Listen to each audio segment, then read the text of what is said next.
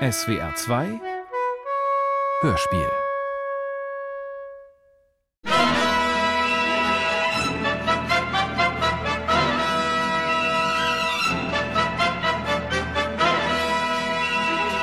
Wer hat Bambi getötet? Hörspiel nach dem gleichnamigen Roman von Monika Fagerholm. Aus dem Schwedischen von Antje Ravik-Strubel.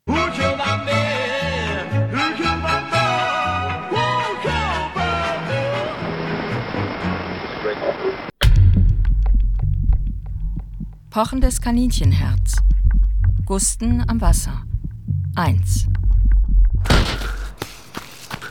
Man kann hier anfangen. Ein Morgen im September 2014. Gusten Grippe joggt am Ufer. Er wohnt nicht mehr hier. Gusten ist Immobilienmakler. Man nennt ihn Höllenmakler, weil er so gut ist. Aber als Gusten ein Kind war, ist das hier seine Welt gewesen. Schau, die Landgüter am See. Mama. Das gehörte uns. Und das auch. Und das. Schau, da drüben. Solange Gusten sich erinnern kann, haben er und Angela allein in derselben kleinen Zweizimmerwohnung in einem Hochhaus im Zentrum des Villenviertels gewohnt. Alles hat uns gehört. Angela weist mit dem Zeigefinger auf das gegenüberliegende Ufer. Auf die Mitte zwischen dem Geisterschiff, dem Haus der Haggards und dem langen Badesteg vor dem Gravelschen Kinderheim für Mädchen. Und dort, ja, genau dort stand der Schuppen, wo der Stallmeister mit der Frau und Tochter lebte.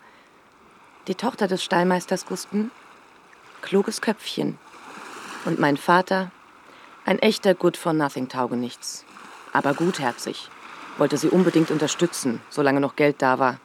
Bezahlte ihren Schulunterricht, bezahlte einfach alles. Äußerst begabt, zielstrebig, absolut brillant, aber, wie man so sagt, of slender means. Und ihr Name ist Anneliese. Anneliese Haggard, seit vielen Jahren Mamas Freundin, kommt ihnen mit Sohn Nathan im Schlepptau entgegen. Hallo. Hallo. Küsschen rechts, Küsschen links. In Gustens früher Kindheit reist Anneliese um die Welt und hält Vorträge.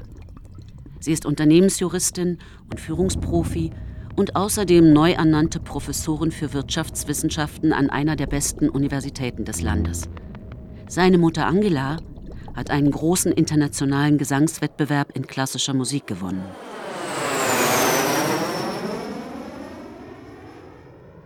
Aber danach ist nicht so viel passiert. Eine Opernstimme muss reifen und sich entwickeln. Eben gerade jetzt, im Herbst 2014, hat Angela Grippe Erfolg in der Hauptrolle der Uraufführung von Dissection of the Dark Part 3 in einem der kleinen Opernhäuser in Wien.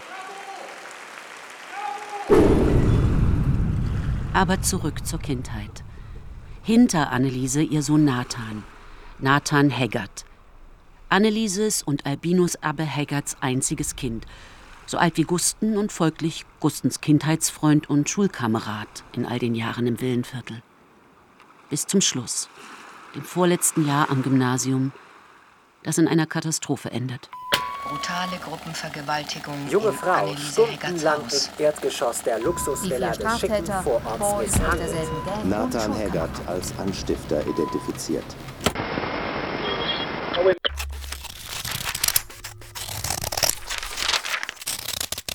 Aber hier in der Kindheit einfach noch Klein Nathan. Er würde in eine Streichholzschachtel passen. Time. Nathan, der tanzt, tanzt. Alleine auf einem riesigen Parkett in seinem Atrium. Grippe! Es gibt keinen drin! Nathan später als Teenager mit der ersten großen Liebe. Sascha. Sie ist neu in der Schule. Aus dem Gravelschen Heim für Mädchen. I have axed you out of my world. Gibt keine andere Möglichkeit. Alles hat sich verändert. Das Haus der Haggards. Wie ein verdammtes Mahnmal. Wie ein Geisterschiff gleitet es durchs Dunkel. Ich werde Architekt. Was willst du werden, Grippe? Ich weiß nicht. Als Teenager wird er selbst in diesem Haus wohnen. Manchmal monatelang. In der achten und neunten Klasse und im Gymnasium. Aber natürlich, Angela, selbstverständlich. Unsere Türen stehen Gusten immer offen. Er will seiner Mutter nicht von Stadt zu Stadt folgen, von Bühne zu Bühne, wo ihre Karriere als Sängerin endlich in Fahrt kommt. Er will im Villenviertel bleiben, dort zur Schule gehen, mit seinen Freunden zusammen sein.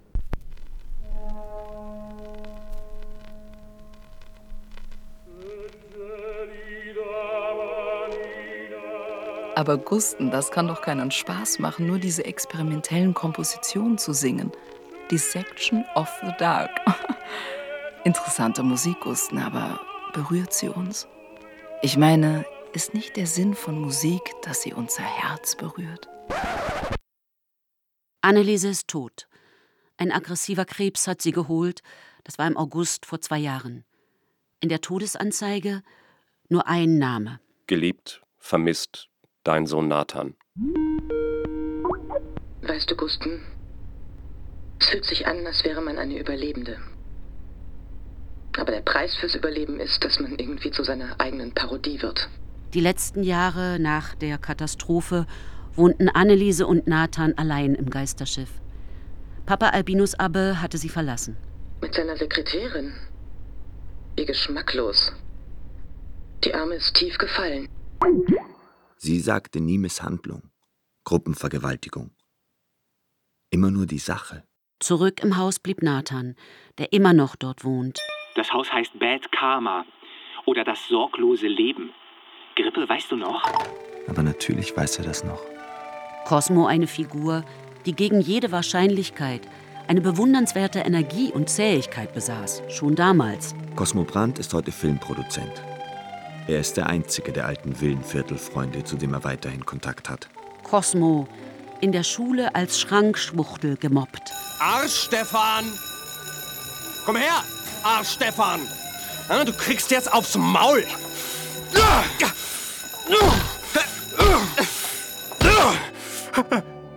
Und als Cosmo aus dem Krankenhaus kam, hat er seinen Namen geändert. Ab heute heiße ich Cosmo fucking Brandt. Klingt fast kosmologisch, Grippe, oder? Aber nun dieser Morgen im September. Nochmal.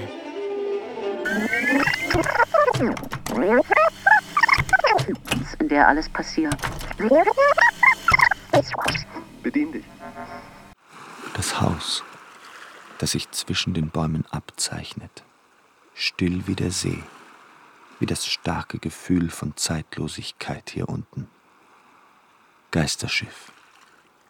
Die Fenster dunkel. Keine Regung im Garten. Nichts. Der Verfall leuchtet überall. Der Film, der könnte Bad Karma heißen zum Beispiel. Und er handelt von, tja, du weißt schon, Grippe. Von was? Nee, jetzt habe ich's.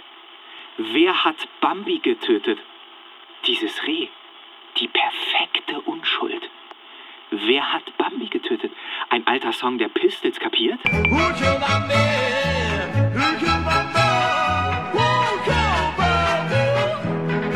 Und Gusten Grippe, 26, nun erwachsen, erfolgreicher Immobilienmakler und so weiter, dreht sich um und joggt los. Danke für ein wunderbares Wochenende. Kuss, Sagalin. Weichheit. Dunkel. Körper und Nähe.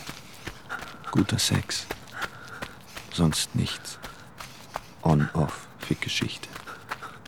Nicht jetzt. Nicht hier. To delete this message, press 7. To save this message, press 9. Das Fertighaus. Emmy geht durch die Sonne.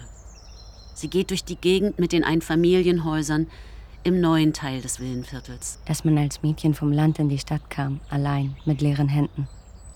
Und nun ist man hier. Man kann an sich selbst denken, als käme man aus einem Narrativ. Wie ihre beste Freundin Sagalil sagen würde, die an der Universität Theologie studierte, bevor sie das Studium abgebrochen hat. Emmy in der Sonne, Kopf in den Wolken, Beine fest auf der Erde. Fotografie war Sagalils Hobby und Emmy war ihr Lieblingsmotiv. Emmy mitten im Leben. Was tatsächlich auch der Name des Blogs ist, den Emmy vor einigen Jahren begonnen hat und den sie mit wechselndem Erfolg am Leben zu halten versucht. Mädchen vom Land erobert die Stadt, landet hier und ist glücklich. Das erste, dem sie sich widmete, war die Ortsgruppe der Wiesensvenner. der an einem Mittwoch im Monat Open Mic Songabende im Gemeindehaus veranstaltete. Emmy singt Country. Und das zweite war dieser Hund. Ein verzogener, mittelgroßer Pudel, der überhaupt nirgendwo hingehen wollte. Also saßen Emmy und der Hund schließlich immer in einem belaubten Park mitten im Villenviertel, wo der Pudel zu Hause war und Emmy sich als Hunde-Au-pair hatte anstellen lassen. Nöffi, komm, jetzt mach schon. Er hasste sie. Er stand einfach nur da. Und gerade als sie ihr Handy herausholen wollte, um Sagalil anzurufen, setzte sich ein melancholischer junger Mann neben sie auf die Parkbank. Gusten Grippe. Emmy und Gusten. Gusten und Emmy. Die daraufhin unzertrennlich wurden. Es ist einfach so passiert. Ich kann es nicht erklären. Nur manchmal passiert sowas. Emmy und Gusten. Mit ihrer Liebe, ihren Spielen, Adults by Daylight, Just Kids. Und all den Träumen von einem Leben voller Hingabe und Kreativität. Ich muss Singer-Songwriterin werden. Ich muss einfach. Gusten schrieb Kurzgeschichten und war im ersten Semester an der Theaterschule. Wirklich ganz schön lange. Gusten und ich. Fast drei Jahre lang, bis sie Gusten verließ, nachdem sie ihren zukünftigen Mann Mats G. auf einer Open-Mic-Veranstaltung kennengelernt hatte, wohin sie es an einem Mittwoch im Herbst 2011 endlich geschafft hatte. Test, Test, Soundcheck für Emmy. Mats G., der ja nun selbst nicht singt oder spielt, er ist irgendein Berater bei einer großen Firma, war zufällig an diesem Abend im Publikum, als Emmy zum ersten Mal auftrat. Und jetzt ein letztes Lied von mir für euch. Hillbilly, vogelfrei. Er hatte dort gesessen, völlig reglos in der ersten Reihe und hatte sie angeschaut. Geschaut und geschaut. Konnte seine Augen nicht von ihr lösen. Ja, schon hübsch, aber so viel älter. Bestimmt über 40. Tja, irgendwie wie ein betagter Tennisspieler. Er war zufällig im Gemeindehaus gewesen und alles um ihn herum hatte angehalten. Und kurz darauf war sie schwanger geworden. Was leider zur ersten Fehlgeburt führte. Sie hatten geheiratet und allmählich war auch die Wohnung, die Mats G. für sie ganz oben im Glasturm reserviert hatte, fertig geworden. 150 herrliche Quadratmeter. Denn Emmy, eine etwas andere Mama, sollte ja nun Kinder bekommen. Und der Rest war Geschichte. Oder ist. Oder wie auch immer. Mats G., den sie mit einer solchen Selbstverständlichkeit liebt. Das hat nicht nachgelassen. Und er, Mats G., liebt sie genauso, das weiß sie. Auch wenn es eine viel ruhigere Liebe ist als beispielsweise Gustens Liebe, die einfach weiterging in diesen nun bald vier Jahren seit Schluss war. Er kann irgendwie nicht loslassen. Ruft an, schreibt E-Mails oder SMS. Und läuft ihr über den Weg. So oft, dass man manchmal fast denken könnte, er würde sie stalken. Mats hingegen.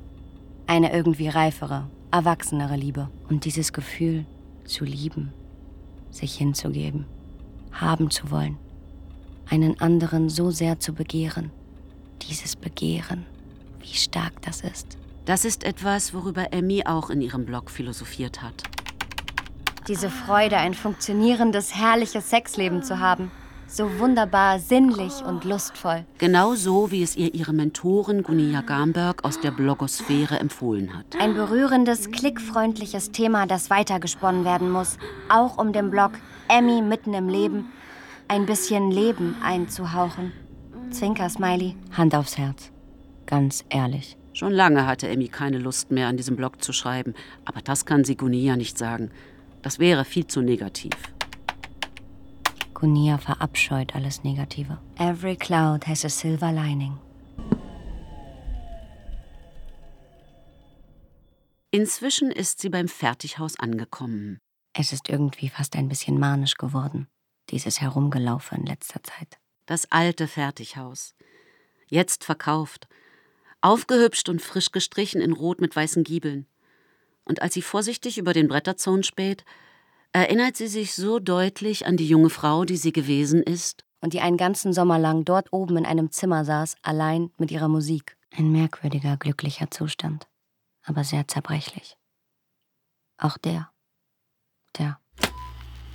Naked Woman in the Bathtub. Sagalil war versehentlich entschlüpft, dass Gusten sie auf einen Wochenendausflug nach Wien eingeladen hatte, um Gustens Mama in der skandalumwitterten Vorstellung Dissection of the Dark Part 3 zu sehen. Ich habe den Trailer gegoogelt. Im ganzen ersten Akt sitzt Gustens Mama ohne Klamotten in einer durchsichtigen Badewanne mit grünem, trübem Wasser. Also ich sterbe! Du weißt ja wohl, dass er dich nur ausnutzt. Du fährst doch nicht etwa mit, oder?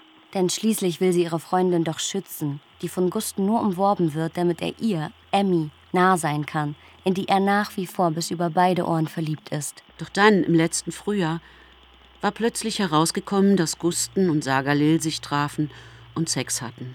Keine Beziehung. Eine On-Off-Sex-Beziehung. Verstehst du nicht, dass mir das wehtut, als deine beste Freundin zuzusehen, wie er dich behandelt? Was geht dich das eigentlich an?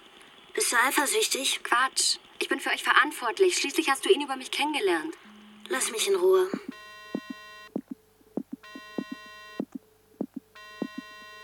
Mit Sagalil hatte es Öffnungen gegeben. Hin zu etwas anderem, etwas Neuem und irgendwie Ehrlicherem. Im Chaos von Sagalils Wohnung war ihr Blick plötzlich auf ein Buch gefallen, das aufgeschlagen auf dem Fußboden lag. Einen Fremden zu lieben wie sich selbst, heißt sich selbst zu lieben wie einen Fremden. Mit der Zeit hörte sie auf, mit Gusten über das mit der Kunst und der Kreativität zu reden. Und Gusten brach nach nur zwei Semestern die Theaterschule ab und wurde Immobilienmakler und war sofort schrecklich gut darin. Bekam mit der Zeit verschiedene Zertifikate, die er rahmen ließ und an die Wände in seinem Büro hängte, das er sich im Erdgeschoss eingerichtet hatte.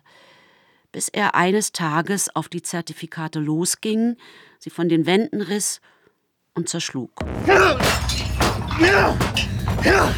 Ich bin so verdammt genervt, Emmy. Von mir, von allem. Die Beziehung musste beendet werden. Die Liebe war vorbei. Emmy mitten im Leben. Zurück ins Villenviertel. Sonnenscheinstraße. Sie reißt die Tür zur Apotheke auf. Aber gleichzeitig, gerade da, die starke Gewissheit, dass sie beobachtet wird, dass irgendwo irgendjemand steht und sie anschaut. Sie wendet den Kopf, sieht zum Ende der Straße. Gusten? Ist er das wirklich? Aber sie kann hier nicht so einfach stehen bleiben und betritt die Apotheke. Gusten am Wasser 2 Ja, natürlich ist er das. Gusten. Was macht Emmy hier? Sie wohnt ja hier. In einem der totschicken neuen Hochhäuser. Und er will sie ja treffen. Das ist es doch. Face it. Warum er überhaupt hierher kommt. Und jetzt, als er sie gefunden hat, will er rufen Emmy, Emmy und loslaufen und sich ihr zu erkennen geben, zum x-ten Mal. Aber plötzlich ist etwas im Weg. Alter, Grippe. Nathan in der Sonne. Das ist ein echt kranker Moment. Ein heftiger Brechreiz steigt in der Kehle auf. Im Mund ein bitterer und staubiger Geschmack. Ciao. Wie geht's dir? Gut. Gut geht's. Hörst du, Grippe? Schmuddeliger Aufzug. Immer noch die vertrauten, blauen, fast unwirklich blauen Augen. Ja, Nathan ist immer noch schön. Die hohen Wangenknochen, die gerade Nase, die vollen Lippen. Cosmo. Hat er sich bei dir gemeldet? Welcher Cosmo? Gibt nur einen, Grippe. Ach, der. Nein, ich war in Wien. Also das Wochenende. Mama. Er hat mich angerufen. Hat dort ein Engagement in Wien. Ja, Angela, ich verfolge ihre Karriere. Sie ist glänzend. Was hat Cosmo gesagt? Ein Filmprojekt. Filmprojekt? Ja, er will einen drehen, einen Film, hat eine Produktionsfirma, Cosmos Factory. Worüber? Muss ich das sagen, Grippe? Nein, das ist klar. Natürlich. Muss Nathan nicht. Egal, Grippe. Dazu wird es nicht kommen. Muss los. Gustengrippe bleibt allein auf dem Gehweg der Sonnenscheinstraße, mitten in diesem neuen Teil des Villenviertels, wie früher, als er vor einer Ewigkeit hier gewohnt hat. Und Emmy? Sie war doch hier, gerade eben.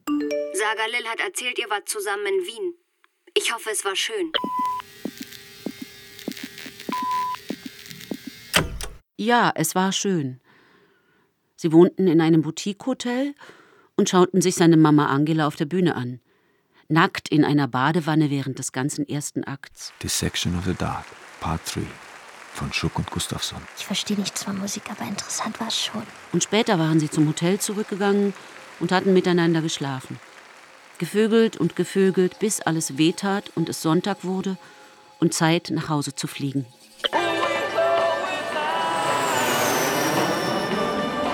Adults by Daylight, Just Kids. With or without you, I can live. Und doch geht das nicht, sieht Gusten nun ein. Gnade. Aber sie hatten keine Gnade. Einst waren sie gute Freunde, er und Nathan. Sag es. Beste Freunde. Junge Frau stundenlang im Erdgeschoss der Luxusvilla Brutale Gruppenvergewaltigung in Heggerts Haus. Klassenkameraden. Aber woran sich Gusten aus jener Zeit am stärksten erinnert, ist die Stille. Die Stille zwischen ihnen. Eine ruhige und konzentrierte Stille bei allem, was sie unternahmen. Kann dir wieder genommen werden. Ihr die Tränen über die Wangen laufen. Zwei Jungen mit Baseballcaps, die austauschbaren. Darum herum spannen sie ihre Fantasien. Der Junge innen und der Junge außen. Der eine war abwechselnd der andere. Kompliziert. Klar. Solche Überlegungen konnten einen verrückt machen. Und das war er, Gusten. Ja auch vielleicht geworden, nach allem. Aber dann wurden sie älter. Und mit der Stille war es vorbei. Oder vielleicht so. Genau diese Stille verwandelte sich bei Nathan in eine merkwürdige Art, die Dinge zu betrachten. Albinus hat diese Pollenallergie, die jedes Jahr schlimmer wird. Er hält das Klima hier einfach nicht aus. Wir müssen in die Schweiz, raus hier. Aber Gott sei Dank haben wir Gusten, der versprochen hat, den Sommer über unser Hausmeister zu sein. Und Nathan kam verändert aus dem Sommer zurück. So verdammt schön auf einmal. Wie eine dunkle Blume, die aufgeblüht war. Sein Körper besaß diese weiche, graziöse Sexiness. Sag es.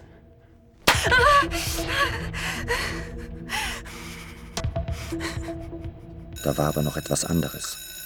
In der Schule beispielsweise. Eigentlich ist Nathan ein schüchterner und sensibler Junge. Hatte Nathans Mama sein Verhalten oft erklären müssen.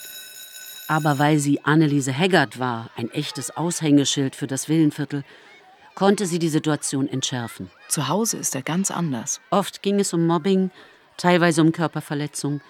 Aber damit hatte Gusten nichts zu tun.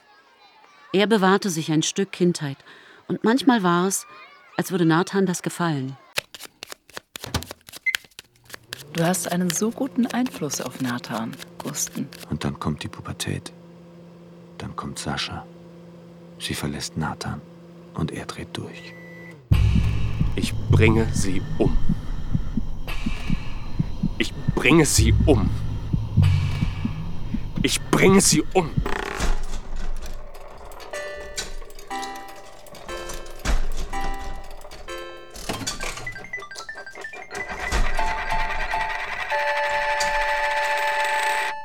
Das letzte Mal sehen sie sich im Geisterschiff. Unten in Nathans Zimmer nach der Gerichtsverhandlung. Sie schlagen sich fast tot. Gusten schlägt und schlägt und schlägt beinahe wie in Trance auf Nathan ein, der besoffen ist, dicht, so verdammt zugedröhnt von Alkohol und allem Möglichen. Nathan in der Sonne! Und dann reißt Gusten sich los und rennt weg. Durch den Wald und hinauf zur Landstraße und zur Brücke, von der er sich stürzen will, wird aufgehalten und landet in der Klapse. Und Nathans Mama Anneliese? Geliebt, vermisst. Dein Sohn, Nathan. Weißt du, Gusten, es fühlt sich an, als wäre man eine Überlebende. Aber der Preis fürs Überleben ist. Gusten beendet das Gespräch mit seiner Mutter, klickt sie weg. Er hat Lust, alles kaputt zu schlagen, was er auch tut. Emmy hört den Lärm, hört auf zu spielen und geht zu ihm. Aber Gusten! Als Gusten Emmy kennenlernte, war alles bereits passiert. Allerdings, er erzählte ihr nichts davon. Emmy. Ich. es nicht hören. Und du willst es auch nicht. Niemand will das hören. Sascha. Wo war Sascha? Nathan kümmert sich um sie, hatte es an diesem Sonntagvormittag geheißen, als man verkatert und voller Selbstekel aufgewacht war. Aber sich kümmern, was heißt das? Wo ist sie? Tierhandlung. Emmy am Nachmittag. Sie ist an ihrem Arbeitsplatz in der leeren, stillen Tierhandlung in der oberen Etage eines alten Einkaufszentrums, in das so gut wie niemand mehr kommt. Der Räumungsverkauf läuft. Die Tiere sind zum halben Preis gut weggegangen. Nur drei Kaninchen gibt es noch. Und so einen kleinen Hamster. Er hat sogar einen Stammbaum. Süß. Eine absurde Erinnerung aus dem Sommer kommt ihr in den Kopf. Cosmo Brandt war auf einmal in der Tierhandlung aufgetaucht und hatte darauf bestanden, sie mit einem Kaninchen im Arm zu fotografieren. Ich brauche das Bild dringend für meinen Film.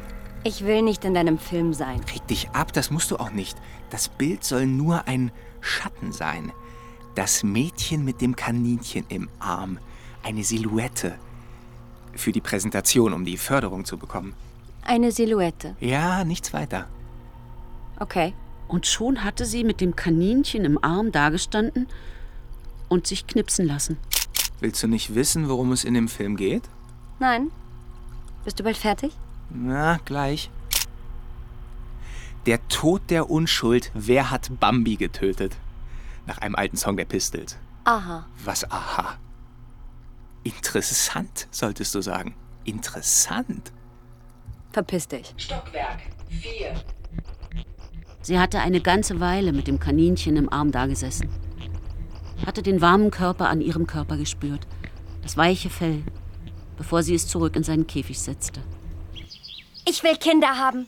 Und ich will einen Block haben. Ein Block. Ja, einen Block. Und ich werde ihn eine etwas andere Mama nennen. Warte, bleib so. Was? Dein Gesichtsausdruck. Ich muss. Und jetzt plötzlich, als sie, Emmy, hier steht, unschlüssig mitten am Tag in der Tierhandlung, spürt sie ihren Körper. So stark, so warm und lebendig. Ja, jetzt. Um 15.03 Uhr am Nachmittag hängt Emmy das Schild Bin gleich zurück an die Ladentür der Tierhandlung und schließt ab. Nimmt daraufhin die Tüte mit den Schwangerschaftstests, die sie in der Apotheke gekauft hat, aus der Handtasche, geht nach hinten auf die Toilette und macht einen Test.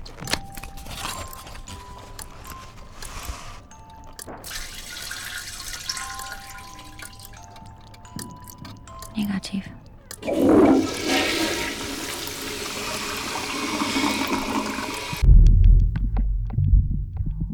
Der Glasturm.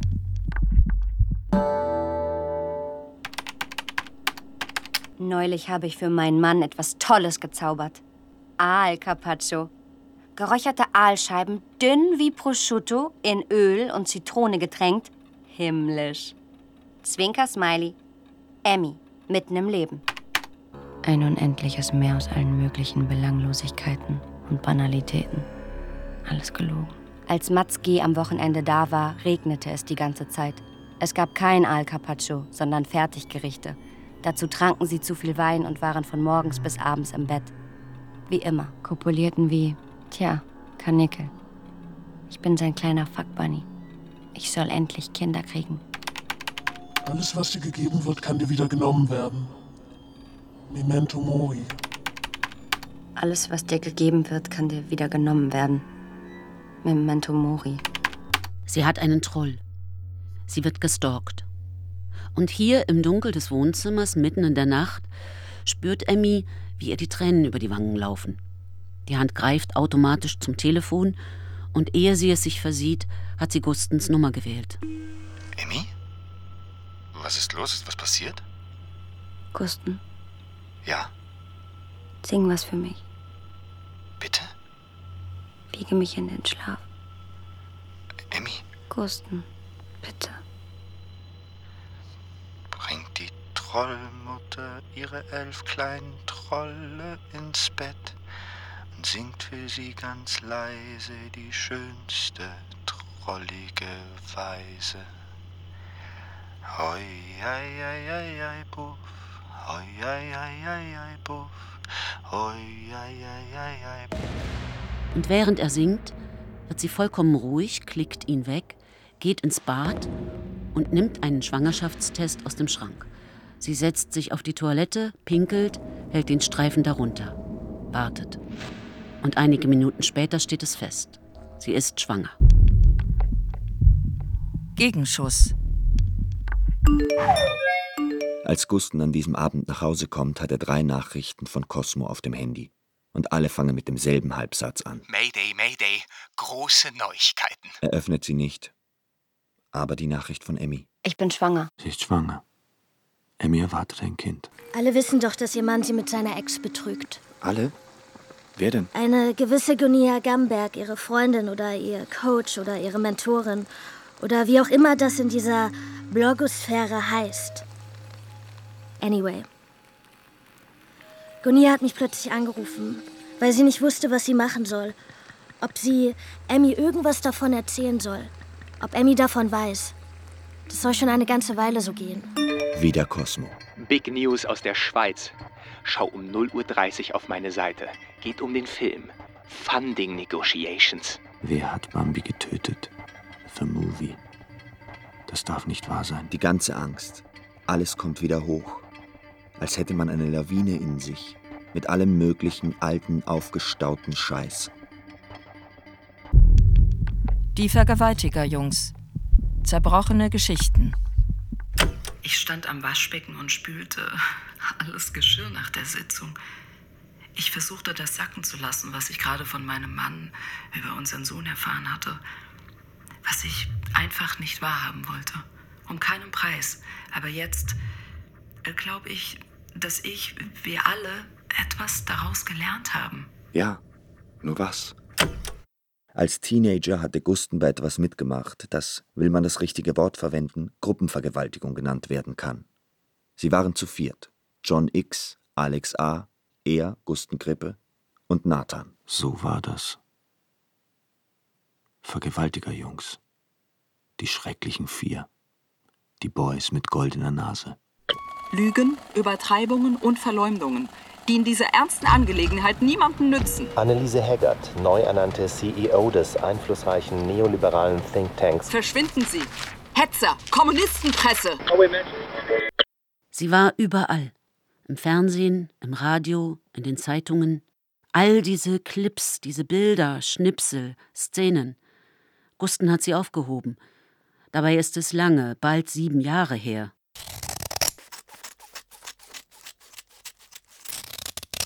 Jetzt blättern wir die Seite um und eines schönen Tages werden wir so viele Seiten umgeblättert haben, dass nichts von all dem passiert ist.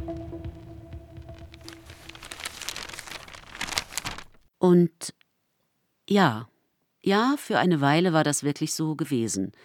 Auch für ihn. Just Kids.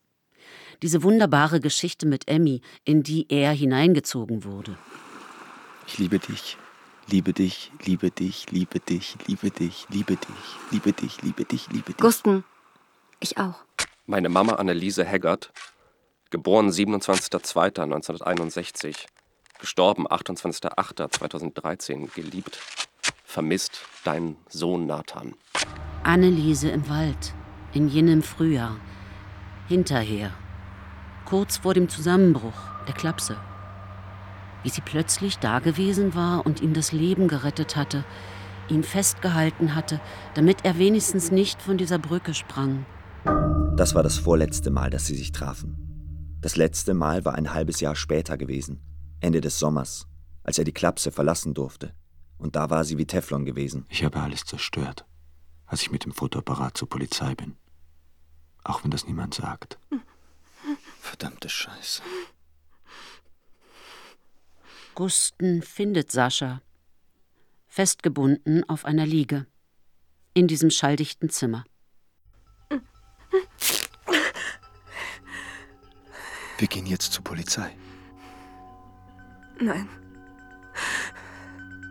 Auf keinen Fall. Sascha liegt auf der Krankenstation. Gusten hat sie dahin gebracht. Sie behauptet hartnäckig, dass ihre Verletzungen daher rühren, dass sie überfallen wurde. Ich kenne die Typen nicht. Ich war so dicht. Ich kann mich an nichts erinnern. Hier ist Nathan. Ihr wisst ja, wie es geht. Mensch, Nathan, melde dich. Gusten hat den Schlüssel, ist plötzlich wieder auf der Kellertreppe, die zu Nathans Atrium führt. Und zu diesem anderen Zimmer. Das gepolsterte Zimmer, aus dem die Polsterung verschwunden ist. Es wurde sauber gemacht. Es riecht nach Putzmittel, Chlor. Das habe ich mir alles nur eingebildet. Aber dann sieht er die Tasche auf dem Tisch. Die rote Tasche, die Sascha gehört. Er erkennt sie sofort. Er nimmt sie, sie ist leer. Bis auf den Fotoapparat. Saschas Fotoapparat, den sie von Nathan geschenkt bekommen hat. An diesem Sonntag also verlässt Gusten das Heggertsche Haus mit einigen Schulbüchern unterm Arm und dem Fotoapparat. Und fasst hier und jetzt den Entschluss. Zuerst ins Krankenhaus und dann zur Polizei. Lass mich in Ruhe. Lass mich schlafen. Ich gehe zur Polizei. Gusten. Ich scheiß auf deine Gerechtigkeit. Er geht zur Polizei. Nathan wird verhaftet und schließlich auch die anderen, die mitgemacht haben. Und alles ist in den Medien. Die schrecklichen vier. Ja, es könnte eine schöne und konsequente Erzählung darüber sein, dass man trotz allem für seine Handlungen einsteht, seine Strafe erhält und der Wahrheit ins Auge blickt. Aber so ist es nicht. Es ist alles andere als so. Denn die Welt geht in Stücke. Die Geschichte von Sascha Anka. Die Abende mit Anneliese. Der Film Wer hat Bambi getötet? Vorschlag für die Eröffnungsszene spielt in den Winterferien 2008. Nathan fährt Schlittschuh auf dem Eis. Sascha steht auf dem kleinen Saunasteg vor Nathans Atrium. Sie fotografiert. Gusten, guck mal, was er mir geschenkt hat. Was? Den Fotoapparat. Ist der nicht toll? Das sorglose Leben, Krippe. Bambi the Movie. Nein, das kann er, Gusten, nicht vergessen. Jetzt nicht und auch später nicht. Dass er es war, der sich von Nathan hatte überreden lassen, Sascha zu seiner Party einzuladen, das war das Beschissenste, was ich jemals gemacht habe.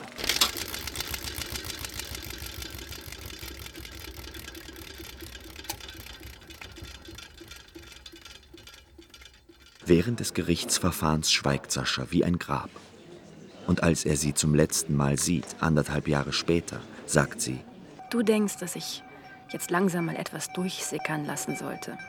Dass ich es erzählen sollte. ja, Fick dich, Grippe. Du wusstest es. Und du hast nichts gemacht. was wusste ich? Dass Nathan verrückt ist. Aber Deine Scheißgerechtigkeit. Sie heißt Sascha. Sie ist die neue. Groß, blond. Sie ist Schwimmerin. Ihr Körper hart und kompakt, muskulös und trainiert, aber mit ganz glatter, weicher Haut. Wie bei einem Kind. Sascha Anka. 17 Jahre alt. Wird 18 im November. Und Nathan? Für die kurze Zeit ihres kurzen gemeinsamen Lebens, das hier beginnt, jetzt, am 18. September, die erste Liebe. Nathan tanzt und Sascha im roten Paillettenbikini tanzt. Aber Anfang November, einige Monate nachdem die Beziehung zwischen Sascha und Nathan begonnen hat, ist sie schon wieder vorbei. Sascha hat plötzlich keine Lust mehr. Verlässt Nathan. Einfach so. Ich will wieder schwimmen. Ich bringe sie um. Du spinnst. Hast du sie noch alle? Wie geht's, Gusten? Gefällt's dir bei uns? Klar gefällt es mir. Erzähl mir von Nathan, Gusten. Weißt du, manchmal denke ich, dass ich ihn gar nicht mehr richtig kenne. Ist er nicht total verliebt, Gusten? Furchtbar schrecklich verliebt? Im November macht Sascha Schluss. Und Nathan rastet aus. Und das, was passieren muss, passiert.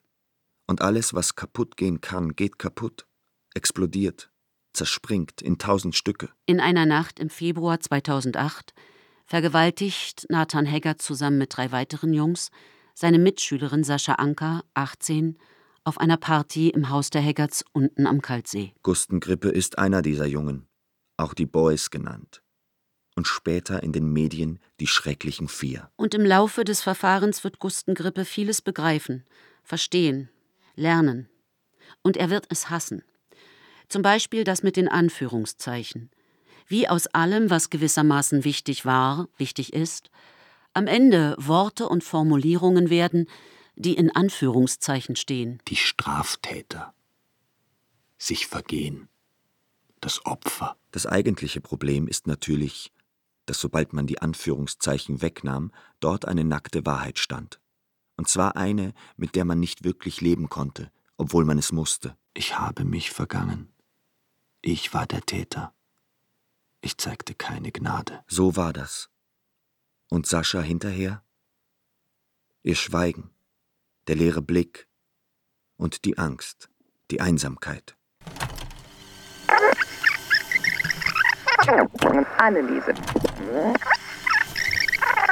Dem Haus der Haggards. Ich mag es, mit dir zu reden, Gusten. Dann. Sie schaut ihn an, streckt die Hand über den Tisch. Zerbrechlicher Augenblick. Nimmt seine Hand. Und er nimmt ihre. Wie eiskalt ist dies Händchen. Sollte Musik nicht unser Herz berühren? Und Gusten nickt. Sie hat seine Hand, er hält ihre. Aber erzähl mir von Nathan, Gusten. War das nur zum Spaß?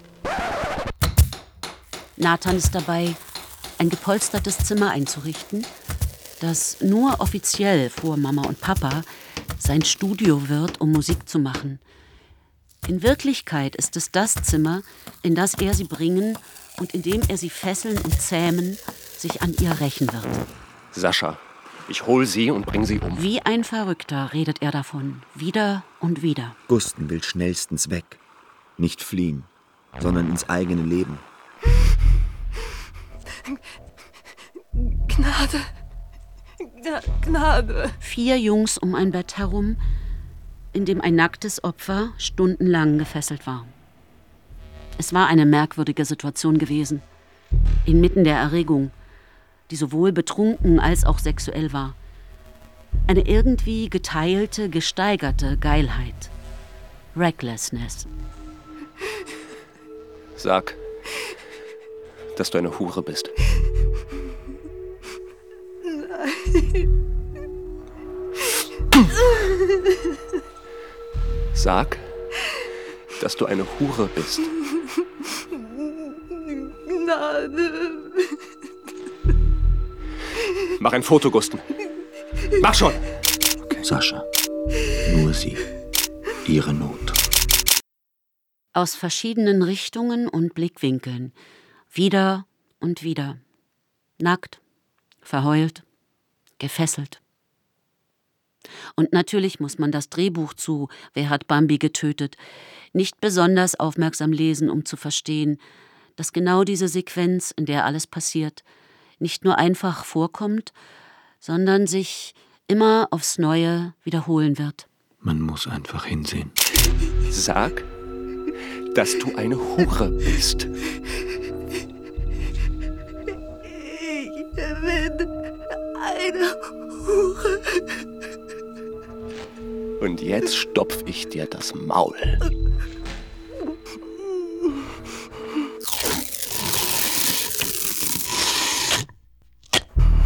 Grippe. Bedien dich. Grippe, come on. Grippe. Okay. Und dann, ganz zum Schluss, hatte er, Gusten, es getan. Auch er hatte sich bedient. Da lag sie. Das Toy Girl. Die Puppe, die kaputt gegangen ist. Gusten war sechs Tage später zur Polizei gegangen. Und danach folgten Verhör, Verhaftung, Anklage und etwa ein Jahr später das Gerichtsverfahren. Und auf der anderen Seite Anneliese, die ungeachtet all dieser Dinge mit ihrem eigenen verrückten Race weitermachte, öffentlich Amok lief und sich bis zuletzt hartnäckig weigerte, die Wahrheit anzuerkennen.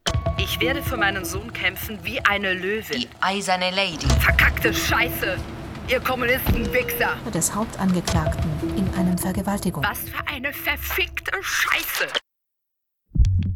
Wie eiskalt ist dies Händchen. Ein Handschuh im Schneematsch.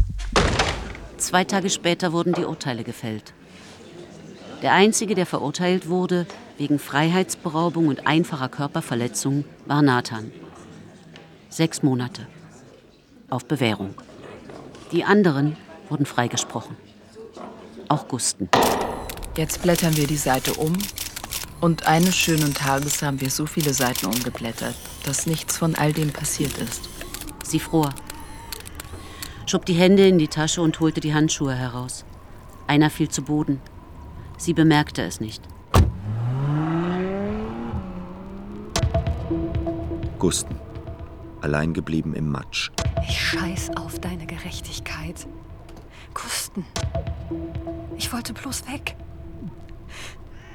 Er wollte mich umbringen. Er entdeckt etwas Dunkles in den harten Schneewehen. Am unteren Ende der Treppe, wo Anneliese gestanden hat. Es ist ihr Handschuh. Dickes, dunkelbraunes Leder, fellgefüttert. Gusten, nachts. Am Abend, nachdem die Urteile gefällt worden waren, rief er seine Mutter an. Mama, ich will meine Strafe. Aber du wurdest ja nicht verurteilt, mein lieber Junge. Du wurdest doch freigesprochen. Wir müssen nach vorne schauen, Gusten. Eine nahezu unendlich mütterliche Sanftheit. Später in dieser Nacht zieht er seinen Mantel an, geht hinaus, zur Brücke hinunter, von der er springen will. Aber da ist auf einmal jemand hinter ihm im Dunkeln und hält ihn fest, mit aller Kraft. Gusten! Lass mich los! Gusten! Und unter ihrem Griff beruhigt er sich. Das ist das vorletzte Mal, dass sie sich sehen. Noch in derselben Nacht landet er in der Klapse. Auf einem Berg standen sie. Zwei Jungen und teilten ein Gedankenspiel, das sie einige Kindheitsjahre lang gefangen nahm und es später bei bestimmten Gelegenheiten wieder auftauchte. Die austauschbaren. Gegenschuss Sascha Anker. Ungefähr anderthalb Jahre nach der Vergewaltigung lädt Gusten Grippe, vor kurzem aus der Klapse entlassen, das Opfer zu einem Eisbecher im Zentrum des Villenviertels ein. Ich werde nach Hawaii gehen und trainieren. Hab ich gehört. Und ich stricke nicht für Scherb, falls du das denkst. Scherb? Na, dieses scheiß Wohltätigkeitsprojekt, das Anneliese jetzt macht. Schlüsselanhänger stricken für multiple Sklerose-Kranke. Ist niedlich, oder? Hm. Ja, zu mehr kann man sie wohl nicht mehr brauchen, so wie sie sich aufgeführt hat. Hm. Okay, Krippe. Du hast genau fünf Minuten, um mir zu sagen, was du willst. Ich will. Ich, ähm. Ich möchte Danke sagen, Gusten. Vielleicht. Vielleicht nicht jetzt, vielleicht noch nicht, aber ich weiß, dass ich es eines Tages tun möchte. Also sage ich es jetzt. Danke, dass du zur Polizei gegangen bist. Ich verstehe das nicht. Was verstehst du nicht? Ich möchte mich entschuldigen. Aber du kapierst es nicht.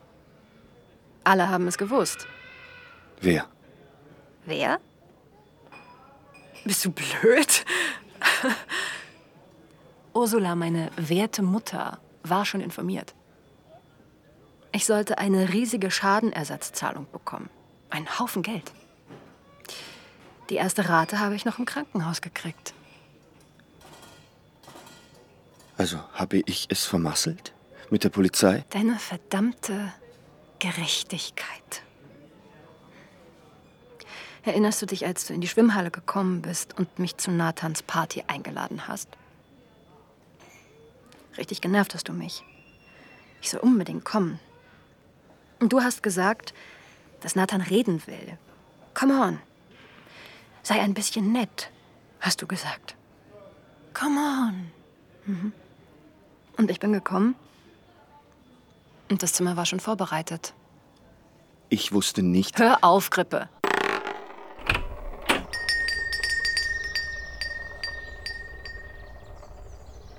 Gusten findet sich plötzlich auf einer Bank im Park des Villenviertels wieder. Hallo. Bist du ein Hundemensch? Wie bitte? Nöffi hier weigert sich mitzukommen. Ich meine, hast du ein paar Tipps? Er schaut den Hund an, er schaut sie an und will etwas sagen. Go play your hand, you big talking man, and make a big fool of yourself. Yeah, go to Jackson. Wollte nur mal meine Stimme checken, hatte einfach Lust dazu. Ich bin Emmy. Sie streckt ihre Hand aus, er nimmt sie. Von einer Geschichte in die nächste. We got married in a fever, hotter than a pepper sprout. We've been talking about Jackson. We got married in a fever. Die ganze Welt ändert sich. Just kids. Time. Da ist noch eine Sache, die erzählt werden muss. In dieser Zeit, im Sommer 2009, während einem der ziellosen Spaziergänge in den Wochen bevor er Emmy kennenlernt, steht er vor Nathans Haus und klingelt.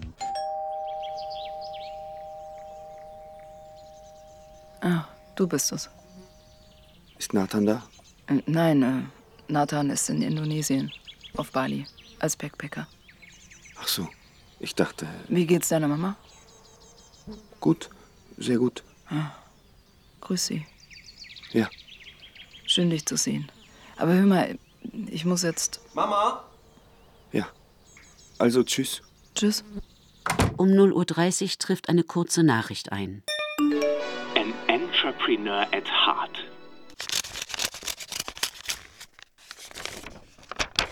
Du kannst jetzt auf die Website gehen, Grippe, und es dir anschauen.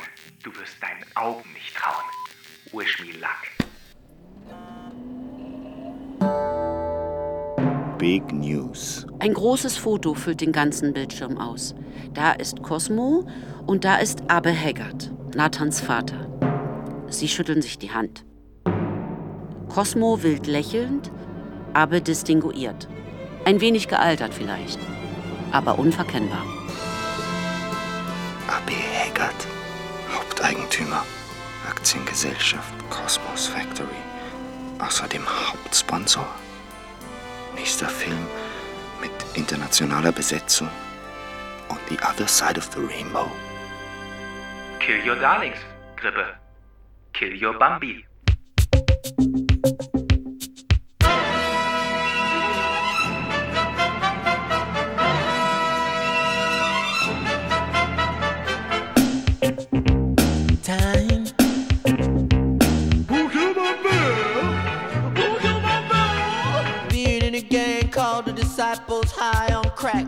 Toting a machine gun.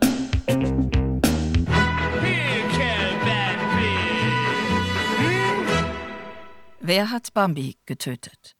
Hörspiel nach dem gleichnamigen Roman von Monika Fagerholm aus dem Schwedischen von Antje Ravik-Strubel.